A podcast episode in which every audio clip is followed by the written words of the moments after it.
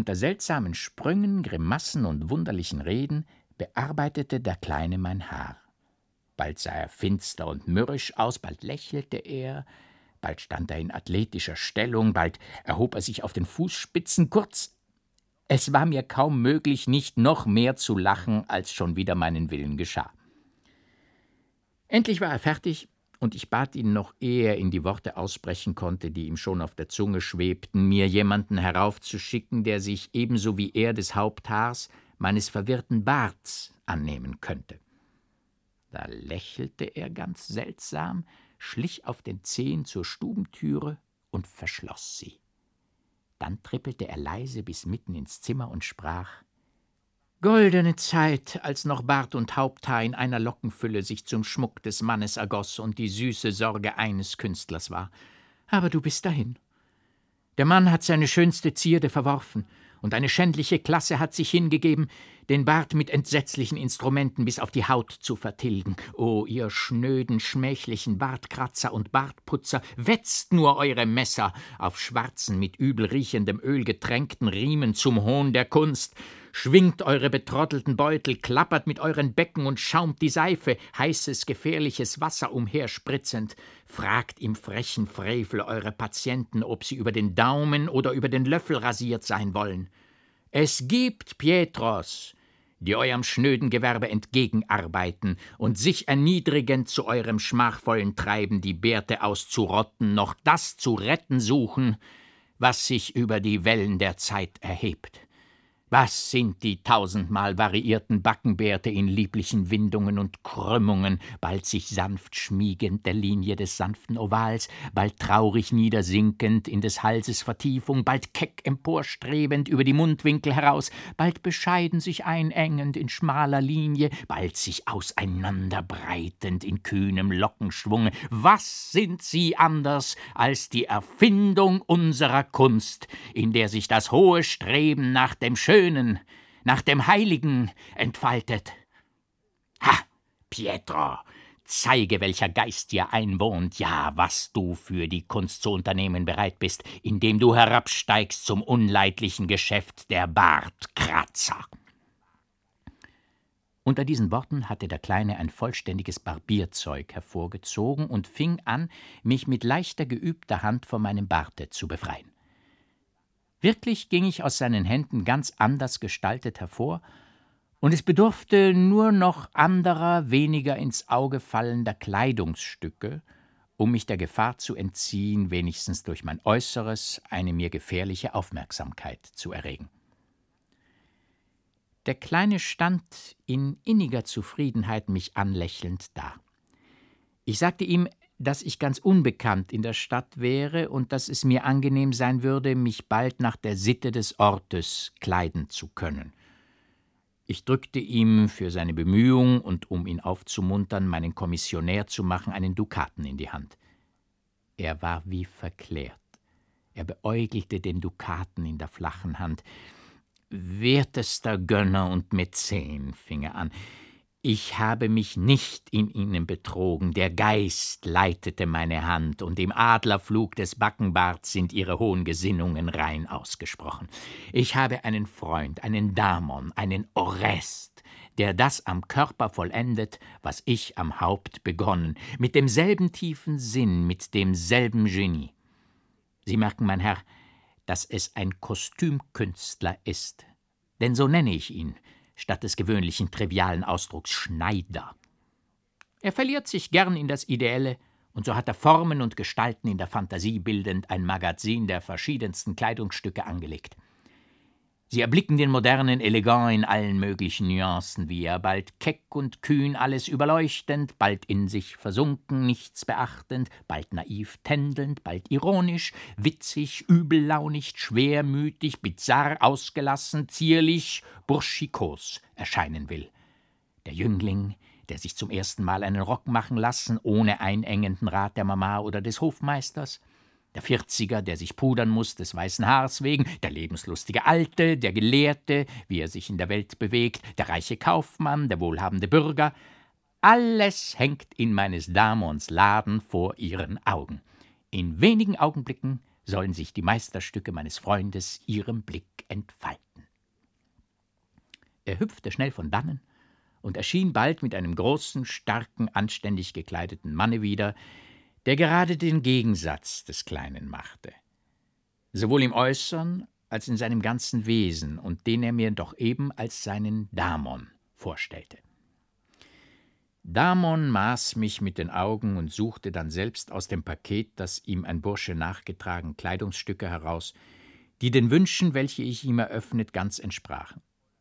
Ja, erst in der Folge habe ich den feinen Takt des Kostümkünstlers, wie ihn der kleine Preziös nannte, eingesehen, der in dem Sinne durchaus nicht aufzufallen, sondern unbemerkt und doch beim Bemerktwerden geachtet, ohne Neugierde über Stand, Gewerbe usw. So zu erregen, zu wandeln, so richtig wählte. Es ist in der Tat schwer, sich so zu kleiden, dass der gewisse allgemeinere Charakter des Anzuges irgendeine Vermutung, man treibe dies oder jenes Gewerbe nicht aufkommen lässt, ja, dass niemand daran denkt, darauf zu sinnen. Das Kostüm des Weltbürgers wird wohl nur durch das Negative bedingt und läuft ungefähr darauf hinaus, was man das gebildete Benehmen heißt, das auch mehr im Unterlassen als im Tun liegt. Der Kleine ergoss sich noch in allerlei sonderbaren, grotesken Redensarten. Ja, da ihm vielleicht wenige so williges Ohr verliehen als ich, schien er überglücklich sein Licht recht leuchten lassen zu können. Damon, ein ernster und wie mir schien verständiger Mann, schnitt ihm aber plötzlich die Rede ab, indem er ihn bei der Schulter fasste und sprach: Schönfeld, du bist heute wieder einmal recht im Zuge, tolles Zeug zu schwatzen. Ich wette, dass dem Herrn schon die Ohren wehtun von all dem Unsinn, den du vorbringst. Belcampo ließ traurig sein Haupt sinken, aber dann ergriff er schnell den bestaubten Hut und rief laut, indem er zur Tür hinaussprang: So werd ich prostituiert von meinem besten Freunde. Damon sagte, indem er sich mir empfahl: Es ist ein Hasenfuß ganz eigener Art, dieser Schönfeld. Das viele Lesen hat ihn halb verrückt gemacht, aber sonst ein gutmütiger Mensch und in seinem Metier geschickt, weshalb ich ihn leiden mag, denn leistet man recht viel wenigstens in einer Sache, so kann man sonst wohl etwas weniges über die Schnur hauen. Als ich allein war, fing ich vor dem großen Spiegel, der im Zimmer aufgehängt war, eine förmliche Übung im Gehen an. Der kleine Friseur hatte mir einen richtigen Fingerzeig gegeben. Den Mönchen ist eine gewisse schwerfällige, ungelenke Geschwindigkeit im Gehen eigen, die durch die lange Kleidung, welche die Schritte hemmt, und durch das Streben, sich schnell zu bewegen, wie es der Kultus erfordert, hervorgebracht wird. Ebenso liegt in dem zurückgebeugten Körper und in dem Tragen der Arme, die niemals herunterhängen dürfen, da der Mönch die Hände, wenn er sie nicht faltet, in die weiten Ärmel der Kutte steckt, etwas so Charakteristisches, das dem Aufmerksamen nicht leicht entgeht. Ich versuchte dies alles abzulegen, um jede Spur meines Standes zu verwischen. Nur darin fand ich Trost für mein Gemüt, dass ich mein ganzes Leben als ausgelebt, möchte ich sagen, als überstanden ansah und nun in ein neues Sein so eintrat, als belebe ein geistiges Prinzip die neue Gestalt, von der überbaut selbst die Erinnerung ehemaliger Existenz immer schwächer und schwächer werdend, endlich ganz unterginge. Das Gewühl der Menschen, der fortdauernde Lärm des Gewerbes, das sich auf der Straße rührte, alles war mir neu und ganz dazu geeignet, die heitere Stimmung zu erhalten, in die mich der komische Kleine versetzt. In meiner neuen, anständigen Kleidung wagte ich mich hinab an die zahlreiche Wirtstafel, und jede Scheu verschwand, als ich wahrnahm, dass mich niemand bemerkte, ja dass mein nächster Nachbar sich nicht einmal die Mühe gab, mich anzuschauen, als ich mich neben ihn setzte. In der Fremdenliste hatte ich, meiner Befreiung durch den Prior gedenkend, mich Leonard genannt und für einen Privatmann ausgegeben, der zu seinem Vergnügen reise. Dergleichen Reisende mochte es in der Stadt gar viele geben, und umso weniger veranlasste ich weitere Nachfrage. Es war mir ein eigenes Vergnügen, die Straßen zu durchstreichen und mich an dem Anblick der reichen Kaufladen, der ausgehängten Bilder und Kupferstiche zu ergötzen. Abends besuchte ich die öffentlichen Spaziergänge, wo mich oft meine Abgeschiedenheit mitten im lebhaftesten Gewühl der Menschen mit bitteren Empfindungen erfüllte. Von niemandem gekannt zu sein, in niemandes Brust die leiseste Ahnung vermuten zu können, wer ich sei, welch ein wunderbares, merkwürdiges Spiel des Zufalls mich hierher geworfen, ja, was ich alles in mir selbst verschließe, so wohltätig es mir in meinem Verhältnis sein musste, hatte doch für mich etwas wahrhaft Schauerliches, indem ich mir selbst dann vorkam wie ein abgeschiedener Geist, der noch auf Erden wandle, da alles ihm sonst im Leben Befreundete längst gestorben. Dachte ich daran, wie ehemals den berühmten Kanzelredner alles freundlich und ehrfurchtsvoll grüßte, wie alles nach seiner Unterhaltung, ja nach ein paar Worten von ihm geizte, so ergriff mich bitterer Unmut. Aber jener Kanzelredner war der Mönch Medardus, der ist gestorben und begraben in den Abgründen des Gebirges. Ich bin es nicht, denn ich lebe, ja mir ist erst jetzt das Leben neu aufgegangen, das mir seine Genüsse bietet. So war es mir, wenn Träume mir die Begebenheiten im Schlosse wiederholten, als wären sie einem andern, nicht mir geschehen. Dieser andere war doch wieder der Kapuziner, aber nicht ich selbst. Nur der Gedanke an Aurelien verknüpfte noch mein voriges Sein mit dem jetzigen, aber wie ein tiefer, nie zu verwindender Schmerz tötete er oft die Lust, die mir aufgegangen, und ich wurde dann plötzlich herausgerissen aus den bunten Kreisen, womit mich immer mehr das Leben umfing. Ich unterließ nicht, die vielen öffentlichen Häuser zu besuchen, in denen man trank, spielte und dergleichen mehr, und vorzüglich war mir in dieser Art ein Hotel in der Stadt lieb geworden, in dem sich des guten Weins wegen jeden Abend eine zahlreiche Gesellschaft versammelte. An einem Tisch im Nebenzimmer sah ich immer dieselben Personen. Ihre Unterhaltung war lebhaft und geistreich.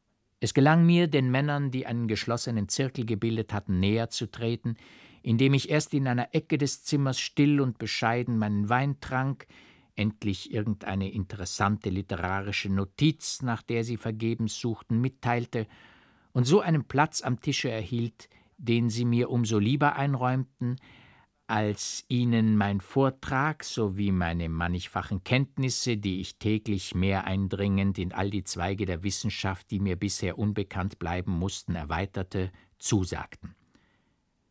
So erwarb ich mir eine Bekanntschaft, die mir wohltat, und mich immer mehr und mehr an das Leben in der Welt gewöhnend, wurde meine Stimmung täglich unbefangener und heiterer. Ich schliff all die rauen Ecken ab, die mir von meiner vorigen Lebensweise übrig geblieben. Seit mehreren Abenden sprach man in der Gesellschaft, die ich besuchte, viel von einem fremden Maler, der angekommen und eine Ausstellung seiner Gemälde veranstaltet habe. Alle außer mir hatten die Gemälde schon gesehen und rühmten ihre Vortrefflichkeit so sehr, dass ich mich entschloss, auch hinzugehen. Der Maler war nicht zugegen, als ich in den Saal trat, doch machte ein alter Mann den Cicerone und nannte die Meister der fremden Gemälde, die der Maler zugleich mit den seinigen ausgestellt. Es waren herrliche Stücke, mehrenteils Originale berühmter Meister, deren Anblick mich entzückte.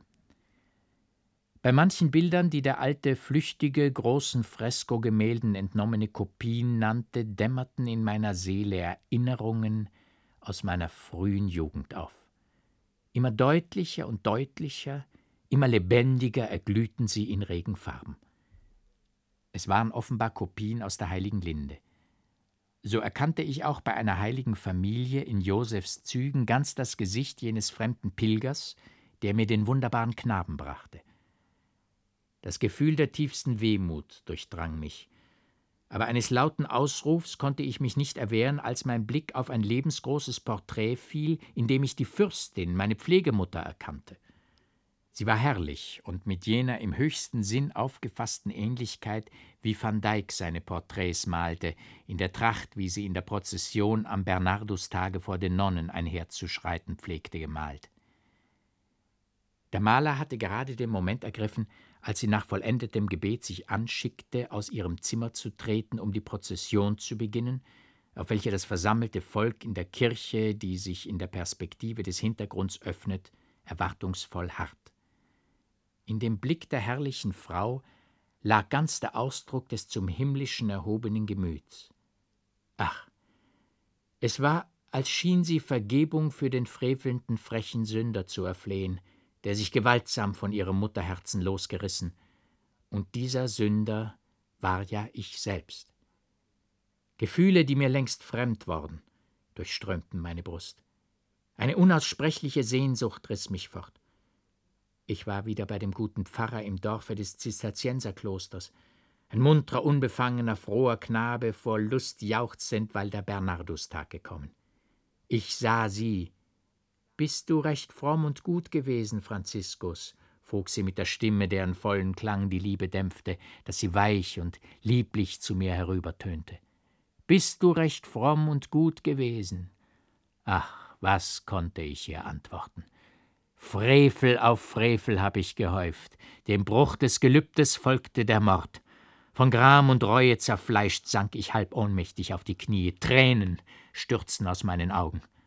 Erschrocken sprang der Alte auf mich zu und frug heftig Was ist Ihnen, was ist Ihnen, mein Herr? Das Bild der Äbtissin ist meiner eines grausamen Todes gestorbenen Mutter so ähnlich sagte ich dumpf in mich hinein und suchte, indem ich aufstand, so viel Fassung als möglich zu gewinnen. Kommen Sie, mein Herr, sagte der Alte, solche Erinnerungen sind zu schmerzhaft, man darf sie vermeiden. Es ist noch ein Porträt hier, welches mein Herr für sein Bestes hält. Das Bild ist nach dem Leben gemalt und unlängst vollendet. Wir haben es verhängt, damit die Sonne nicht die noch nicht einmal ganz eingetrockneten Farben verderbe. Der Alte stellte mich sorglich in das gehörige Licht und zog dann schnell den Vorhang weg. Es war Aurelie. Mich ergriff ein Entsetzen, das ich kaum zu bekämpfen vermochte.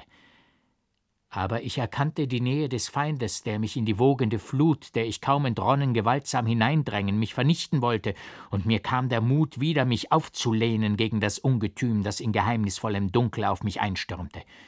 Mit gierigen Blicken verschlang ich Aureliens Reize, die aus dem in regem Leben glühenden Bilde hervorstrahlten. Der kindliche, milde Blick des frommen Kindes schien den verruchten Mörder des Bruders anzuklagen, aber jedes Gefühl der Reue erstarb in dem bittern feindlichen Hohn, der in meinem Innern aufkeimend mich wie mit giftigen Stacheln hinaustrieb aus dem freundlichen Leben. Nur das peinigte mich dass in jener verhängnisvollen Nacht auf dem Schlosse Aurelie nicht mein worden. Hermogens Erscheinung vereitelte das Unternehmen, aber er büßte es mit dem Tode. Aurelie lebt, und das ist genug, der Hoffnung Raum zu geben, sie zu besitzen. Ja, es ist gewiss, dass sie noch mein wird, denn das Verhängnis waltet, dem sie nicht entgehen kann. Und bin ich nicht selbst dieses Verhängnis? So ermutigte ich mich zum Frevel, indem ich das Bild anstarrte. Der Alte schien über mich verwundert. Er kramte viel Worte aus über Zeichnung, Ton, Kolorit, ich hörte ihn nicht. Der Gedanke an Aurelie, die Hoffnung, die nur aufgeschobene böse Tat noch zu vollbringen, erfüllte mich so ganz und gar, dass ich forteilte, ohne nach dem fremden Maler zu fragen und so vielleicht näher zu erforschen, was für eine Bewandtnis es mit den Gemälden haben könne, die wie in einem Zyklus Andeutungen über mein ganzes Leben enthielten. Um Aureliens Besitz war ich entschlossen, alles zu wagen, ja, es war mir, als ob ich selbst über die Erscheinungen meines Lebens gestellt und sie durchschauend niemals zu fürchten und daher auch niemals zu wagen haben könne. Ich brütete über allerlei Pläne und Entwürfe, meinem Ziele näher zu kommen. Vorzüglich glaubte ich nun, von dem fremden Maler manches zu erfahren und manche mir fremde Beziehung zu erforschen, die mir zu wissen als Vorbereitung zu meinem Zweck nötig sein konnte. Ich hatte nämlich nichts Geringeres im Sinn, als in meiner jetzigen neuen Gestalt auf das Schloss zurückzukehren, und das schien mir nicht einmal ein sonderlich kühnes Wagstück zu sein. Am Abend ging ich in jene Gesellschaft. Es war mir darum zu tun, der immer steigenden Spannung meines Geistes, dem ungezähmten Arbeiten meiner aufgeregten Fantasie Schranken zu setzen. Man sprach viel von den Gemälden des fremden Malers und vorzüglich von dem seltenen Ausdruck, den er seinen Porträts zu geben wüsste. Es war mir möglich, in das Lob einzustimmen und mit einem besonderen Glanz des Ausdrucks, der nur der Reflex der höhnenden Ironie war, die in meinem Inneren wie verzehrendes Feuer brannte, die unnennbaren Reize, die über Aureliens frommes, engelschönes Gesicht verbreitet, zu schildern. Einer sagte, dass er den Maler, den die Vollendung mehrerer Porträts, die er angefangen, noch am Orte festhielte und der ein interessanter, herrlicher Künstler, wiewohl schon ziemlich bejahrt sei, morgen abends in die Gesellschaft mitbringen wolle.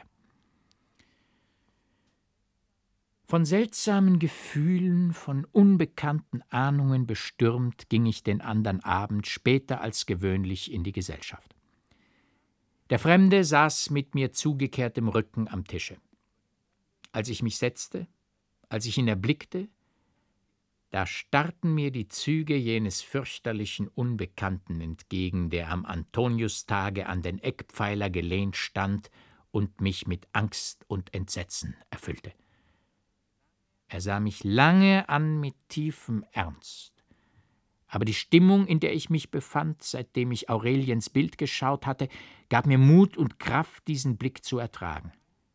Der Feind war nun sichtlich ins Leben getreten, und es galt, den Kampf auf den Tod mit ihm zu beginnen.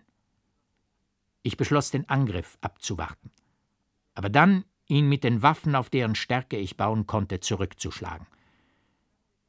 Der Fremde schien mich nicht sonderlich zu beachten, sondern setzte, den Blick wieder von mir abwendend, das Kunstgespräch fort, in dem er begriffen gewesen, als ich eintrat. Man kam auf seine Gemälde und lobte vorzüglich Aureliens Porträt. Jemand behauptete, dass das Bild, unerachtet es sich auf den ersten Blick als Porträt ausspreche, doch als Studie dienen und zu irgendeiner Heiligen benutzt werden könnte. Man frug nach meinem Urteil, da ich eben jenes Bild so herrlich mit allen seinen Vorzügen in Worten dargestellt, und unwillkürlich fuhr es mir heraus, dass ich die heilige Rosalie mir nicht wohl anders denken könne als ebenso wie das Porträt der Unbekannten. Der Maler schien meine Worte kaum zu bemerken, indem er sogleich einfiel, in der Tat ist jenes Frauenzimmer, die das Porträt getreulich darstellt, eine fromme Heilige, die im Kampfe sich zum Himmlischen erhebt. Ich habe sie gemalt, als sie von dem entsetzlichsten Jammer ergriffen, doch in der Religion Trost und von dem ewigen Verhängnis, das über den Wolken thront, Hülfe hoffte. Und den Ausdruck dieser Hoffnung, die nur in dem Gemüt wohnen kann, das sich über das Irdische hoch erhebt, habe ich dem Bilde zu geben gesucht. Man verlor sich in andere Gespräche. Der Wein, der heute dem fremden Maler zu Ehren in besserer Sorte und reichlicher getrunken wurde als sonst, erheiterte die Gemüter. Jeder wusste irgendetwas Ergötzliches zu erzählen, und wiewohl der Fremde nur im Innern zu lachen und dies innere Lachen sich nur im Auge abzuspiegeln schien, so wusste er doch oft nur durch ein paar hineingeworfene kräftige Worte das Ganze in besonderem Schwunge zu erhalten. Konnte ich auch, so oft mich der Fremde ins Auge fasste, ein unheimliches, grauenhaftes Gefühl nicht unterdrücken, so überwand ich doch immer mehr und mehr die entsetzliche Stimmung, von der ich erst ergriffen, als ich den Fremden erblickte. Ich erzählte von dem possierlichen Belcampo, den alle kannten, und wusste zu ihrer Freude seine fantastische Hasenfüßigkeit recht ins grelle Licht zu stellen, so dass ein recht gemütlicher, dicker Kaufmann, der mir gegenüber zu sitzen pflegte, mit vor Lachen tränenden Augen versicherte, das sei seit langer Zeit der vergnügteste Abend, den er erlebe. Als das Lachen endlich zu verstummen anfing, frug der Fremde plötzlich Haben Sie schon den Teufel gesehen, meine Herren? Man hielt die Frage für die Einleitung zu irgendeinem Schwank und versicherte allgemein, dass man noch nicht die Ehre gehabt. Da fuhr der Fremde fort Nun, es hätte wenig gefehlt, so wäre ich zu der Ehre gekommen, und zwar auf dem Schlosse des Barons F. im Gebirge. Ich erbebte. Aber die anderen riefen lachend Nur weiter, weiter. Sie kennen, nahm der Fremde wieder das Wort, wohl alle wahrscheinlich, wenn Sie die Reise durch das Gebirge machten, jene wilde, schauerliche Gegend, in der, wenn der Wanderer aus dem dicken Tannenwalde auf die hohen Felsmassen tritt, sich ihm ein tiefer, schwarzer Abgrund öffnet. Es ist der sogenannte Teufelsgrund, und oben ragt ein Felsenstück hervor, welches den sogenannten Teufelssitz bildet. Man spricht davon, dass der Graf Viktorin mit bösen Anschlägen im Kopfe eben auf diesem Felsen saß, als plötzlich der Teufel erschien, und weil er beschlossen, Viktorins ihm wohlgefällige Anschläge selbst auszuführen, den Grafen in den Abgrund schleuderte. Der Teufel erschien sodann als Kapuziner auf dem Schlosse des Barons, und nachdem er seine Lust mit der Baronesse gehabt, schickte er sie zur Hölle, sowie er auch den wahnsinnigen Sohn des Barons, der durchaus des Teufels inkognito nicht dulden wollte, sondern laut verkündete, es ist der Teufel, erwürgte, wodurch denn aber eine fromme Seele aus dem Verderben errettet wurde, das der arglistige Teufel beschlossen. Nachher verschwand der Kapuziner auf unbegreifliche Weise, und man sagt, er sei feige geflohen vor Viktorin, der aus seinem Grabe blutig emporgestiegen. Dem sei nun allem wie ihm wolle, so kann ich Sie doch davon versichern, dass die Baronesse an Gift umkam, Hermogen meuchlings ermordet wurde, der Baron kurz darauf vor Gram starb und Aurelie, eben die fromme Heilige, die ich in der Zeit, als das entsetzliche Geschehen auf dem Schlosse malte, als verlassene Weise in ein fernes Land, und zwar in ein Zisterzienserkloster flüchtete, dessen Äbtissin ihrem Vater befreundet war. Sie haben das Bild dieser herrlichen Frau in meiner Galerie gesehen. Doch das alles wird Ihnen dieser Herr, er wies nach mir, viel umständlicher und besser erzählen können, da er während der ganzen Begebenheit auf dem Schlosse zugegen war. Alle Blicke waren voller Staunen auf mich gerichtet. Entrüstet sprang ich auf und rief mit heftiger Stimme Ei, mein Herr, was habe ich mit Ihren albernen Teufelsgeschichten, mit Ihren Morderzählungen zu schaffen? Sie verkennen mich, Sie verkennen mich in der Tat, und ich bitte mich ganz aus dem Spiel zu lassen. Bei dem Aufruhr in meinem Innern wurde es mir schwer genug, meinen Worten noch diesen Anstrich von Gleichgültigkeit zu geben. Die Wirkung der geheimnisvollen Reden des Malers sowie meine leidenschaftliche Unruhe, die ich zu verbergen mich vergebens bemühte, war nur zu sichtlich. Die heitere Stimmung verschwand, und die Gäste, nun sich erinnernd, wie ich allen gänzlich fremd mich so nach und nach dazugefunden, sahen mich mit misstrauischen, argwöhnischen Blicken an.